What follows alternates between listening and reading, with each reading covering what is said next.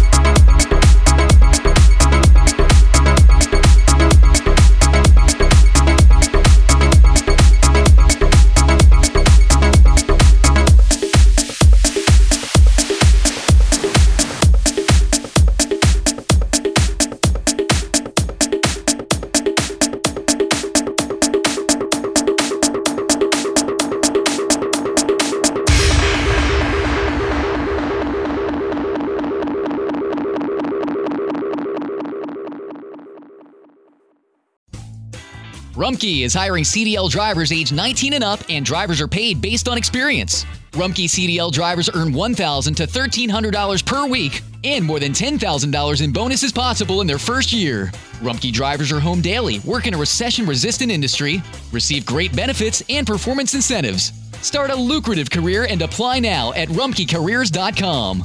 Equal opportunity employer restrictions apply. People ask us sometimes if Pepsi is different here in Ohio than in other places. And the answer is yeah, we think so. Because the taste of something is so totally deliciously affected by the flavor of everything around it. And when that flavor is Ohio, well, it, it's gotta be better somehow. Hey, we should know. We bottle the Pepsi you know and love right here in Ohio. So when you pour yourself an ice cold Pepsi, remember there's some OHIO in there. And that's part of why we say Pepsi, like Ohio, is oh so refreshing.